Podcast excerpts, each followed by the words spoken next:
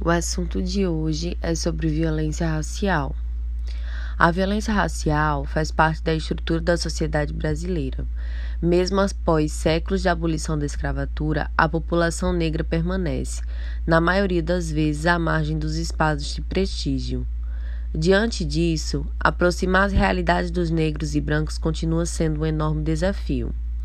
Compreender como o racismo opera na sociedade e como superá-lo é confrontar uma ferida que marca o país. Com o objetivo de amenizar o problema, foram criadas políticas que visam combater essa desigualdade social dos negros.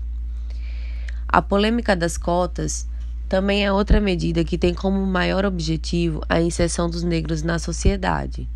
Muitas dessas discussões giram em torno disso.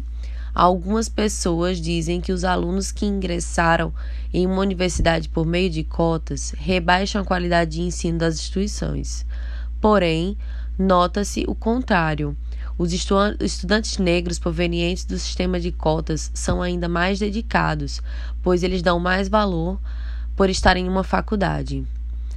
Hoje em dia, pode-se dizer que o negro tem oportunidade que seus pais não tiveram. Isso não significa que essas sejam iguais à dos brancos. No mercado de trabalho, a perspectiva de crescimento de um negro ainda é menor do que a de um branco.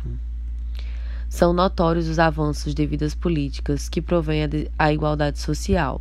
No entanto, ainda fica evidente a necessidade de ampliação de medidas ao combate à desigualdade. Além dos projetos em vigor, o governo também deveria investir no ensino fundamental público, onde a maioria dos alunos ainda é negra.